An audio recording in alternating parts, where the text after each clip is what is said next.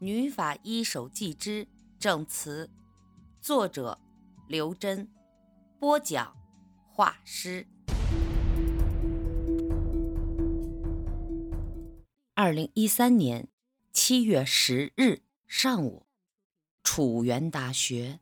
楚原大学是一所市属大学，拜近年来院校合并和扩招所赐，在校生从原来的四五千人。暴增至三万多，校园面积也扩大了几倍。虽然学术水平暂时没有长进，生源质量不断下降，但校园人数和规模已经率先跻身世界一流高校之列。楚原大学的校园庞大，除去高耸华丽的新建的楼宇之外，按照国际标准设计的体育场、宽敞平坦的校内马路。假山林立、流水淙淙的公园，都彰显出他的新兴贵族气派。刚发现的尸体就俯卧在校园内公园的小树林里。我第一眼看到尸体，心里就咯噔一下。在尸体的脐部上方，赫然插着一根弩箭，这使得案子的性质变得复杂起来——连环杀人。死者很年轻，看模样不到二十岁，应该是一名学生。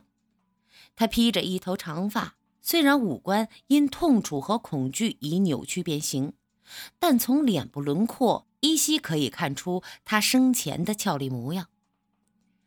身长一百七十五厘米左右，身材比例很好，尤其是两条腿修长笔直。整体看来。她在遇害前是一个相当出挑的年轻美女。死者上身穿一件黑色薄纱罩衫，下身穿桃红色牛仔裤，蹬了一双黑色皮凉鞋，露在外面的脚指甲上涂有桃红色的指甲油，腕部戴一块镶碎钻的名牌女表，一部新款进口智能手机静静地躺在她的右手边。曾经是个精致的女孩子，经济条件也不错。她的死状和青年公园命案死者非常相像，肤色青中带黑，眼皮微睁，露出一线白眼珠，嘴唇乌青，半张开，牙齿上沾有发黑的血迹，嘴角及脖颈处沾有呕吐物。她双手紧紧地抓住心口的衣物。表情扭曲，像是死前经历了巨大的痛苦。尸体的脐部上方插着一把弩箭，插得很深，仅露出一小截的尾巴，闪耀着寒光。这个位置也不足以致命。看来凶手的射箭准头不怎么样。他自己也有心知肚明，所以要借助毒药的力量。尸体俯卧在校内公园的小树林里，距林外仅两米远。地面上有拖拽痕迹，这条沾有血迹的拖痕一直延至林外池塘边的座椅旁。死者应该是坐在这里中箭身亡的。从尸体僵硬程度和尸斑判断，其死亡时间为昨晚九点至午夜之间。除腹部的利器创之外，未发现其他外伤，而插入尸体的弩箭通体用不锈钢打造，箭头呈三角形。作案时间、凶器、手段与周天成遇害案完全一致，几乎可以肯定是同一凶手所为。不同的是，青年公园命案现场被破坏的很严重，而这个现场因校内保卫处介入及时。得到了保护。我在地面上提取到几枚凶手留下的泥脚印，不过这几枚脚印的形状很奇怪，没有纹路，边缘模糊不清，呈不规则的圆形。到底是不是凶手的脚印，我都不大确定。我在拓取脚印时，见脚印中的泥土里混杂着一些纤维。细如发丝，要仔细辨认才看得出。我用镊子夹起一根纤维，对着阳光细看，土黄色，粗糙，一时想不起是什么植物的纤维。是毛毡上的。沈树见状说：“现在这东西啊，不常见了。几十年前可是老百姓保暖的好东西呀，做一双毛毡袜，多冷的天气也冻不到脚。不过出现在这里，可对我们不利呀。凶手在鞋子外面裹了毛毡，现有足迹分析理论都不适用了。”我们无法根据脚印判断凶手性别、身高和体重，除了能得出凶手是有备而来、具有一定反侦查能力的结论，不太可能有更多的收获。我略感沮丧地把那根土黄色纤维塞进了证物袋。沈树接着说：“这个细节也是让死者闭眼那本书里描写过的。”我吃惊的追问一句：“什么细节？”沈树说：“你只读过那本书的梗概，我可是仔仔细细的读完了的。在那本书里描写的第二起谋杀案中，凶手作案时就在鞋子外套上一双毛毡袜，以避免在现场留下脚印。”沈树说这话时，树林里一阵邪风吹过。我不禁打了个寒战，心里一片冰凉。可心接过话头说：“不仅这个细节一样，被害人的身份、性别、年龄以及案发地点、凶器、作案手段都一模一样，甚至两起案子之间间隔五天也没有差别。”沈树接下来的一句话让我坠进冰窖。按书里的描写，五天后，小说作者就会被害死。楚原大学保卫处的工作很到位，不仅在现场外拉开警戒线，还驱散了围观的师生，仅留下报案人和几名与死者有关人员，供警方录取口供。报案的是两名大二生，胆子都很大，外表镇定。说话也有条理。早晨去教学楼上课，想抄近路，就从公园穿过去。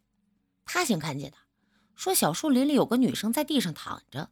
我还不信来着，说谁会一大早跑小树林里边去躺着呀？他就拽着我过去看，结果就发现那女的早就死了。报案的男生这样说。艺术系辅导员张秋水证实，死的这个女生是艺术系导演专业大三学生，名字叫郝问，很有才华的，已经参过两部电视剧的拍摄了。他的家庭条件也非常好，父亲是省国资委主任郝广德。这学生本来是个有前途的好苗子，哎，可惜了。我心想。这两起案子貌似随机杀人，凶手却有意无意地惹到有影响力的人物身上，给刑警队增添了许多压力。沈树看上去并未对被害人的家庭背景给予更多的重视，问：“他在夜里十点来钟一个人出现在公园，是在等什么人吗？”张秋水迟疑着说：“这个。”我说不准，郝问有个男朋友，呃，是我校服装设计专业的大四学生，也许他可能知道些情况吧。我在这儿。张秋水身后响起一个声音：“好问，昨晚在公园里等的是我。”声音很含糊，带着哭腔。我循声看过去，见一个高大的男生挤出人群。走到沈树和张秋水面前，这名男生打扮得很时尚，染着黄色头发，穿一身色彩斑斓的衣服，好像还化了淡妆，眼睛下垂着两条黑色的泪痕。那男生不等沈树问话，主动说：“我叫冷倔，呃，是郝问的男朋友。昨天晚上我和他约好十点钟在公园里见面，可是我到了约定地点，没看到他，打手机也没人接。我坐在椅子上等了差不多半个小时，既没看到他身影，也没有听到电话，有些生气，我就回寝室休息去了。谁能想到他当时就就躺在离我几米远的小树林里呀？我想象当时的情景，有些毛骨悚然。冷峻说的激动起来，双手掩面而泣。这孩子什么都好，就是这行为举止有点女性化。沈树不解的问：“你们那么晚在公园里约会，就不考虑安全问题？”冷峻抽噎着说：“哎，在校园里，谁能想到会出这种事儿啊？”我俩白天都忙，除了上课，还有校外兼职，只能晚上抽出点时间见面。一年多来都是如此，偏偏昨天就……沈树见他伤心欲狂的样子，不忍心问下去，就好言相劝，让他回寝室休息。望着冷峻蹒跚而去的背影，我、沈树和可心三个人。面面相觑，心中说不出的郁闷苦涩。这两起连环凶杀案，明明是在模仿让死者闭眼中的情节，随机杀人，防不胜防。凶手如果模仿十足，五天后被害的将是小说作者刘晓晓，而凶手就是她的丈夫俞敏洪。这可能吗？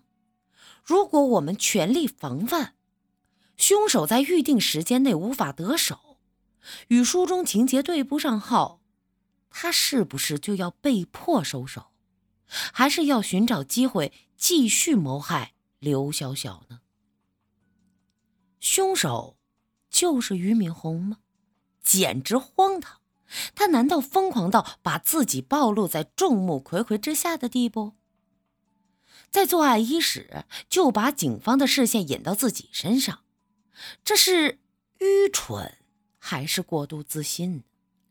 可是，这本来就是一起不能用常理忖度的案子，我们必须对俞敏洪上刑侦手段。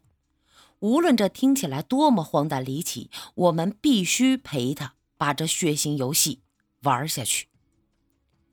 我们三个人。都在揣摩心事，没人说话，却被一阵肆无忌惮的高谈阔论打破了沉默。那个声音再熟悉不过，不用看就知道是我的那个活宝表妹，省电视台疑案追踪栏目的记者、主持人、制片人成家，成家尚未成家，却已经成了名，他的栏目收视率。在全国同类节目中一直保持前三名的佳绩，他本人也成了省台的当家花旦。他手持公安厅颁发的特别通行证、全国记协的高级记者证，颇有些有恃无恐的意思。敢在这样严肃压抑的命案现场高声说话的记者，也非他莫属了。沈树却不买他的账，皱眉说：“程记者。”说话小声些。如果是摄像需要，你们就走远点路。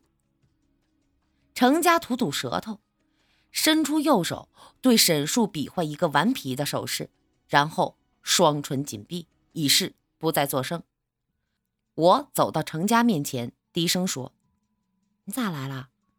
这案子，让沈队着急上火。你在电视上播出去，这不是添乱吗？”程家也压低声音：“我的亲姐，还问我咋来了？这么曲折的案子，你都不跟我通个气儿？好家伙，按照小说里的描写作案，那不是好莱坞大片里的剧情吗？第一起案子过去五天了，我都不知道。好在没被别人抢了独家。我听他这些话就没法高兴，咋？”有案子还得跟你汇报，你是公安厅厅长咋的？你就顾着自己节目的收视率，从来不考虑社会影响和对侦破工作造成的阻碍。这两起案子的社会危害性多大？被害人的身份又挺敏感的，你在电视上一播出，刑警队的压力无形中又增加了一倍。程家扯着我的衣服袖子撒娇卖萌：“我的亲姐，你就别批评了，我也是人在江湖，身不由己嘛。再说，我配合公安工作也是不遗余力啊。上次啊，桃源县那起案子，我帮助公安破案。”差点还丢了小命呢，过后也没说过我颁个好市民奖啥的，你就支持我一下工作好不好？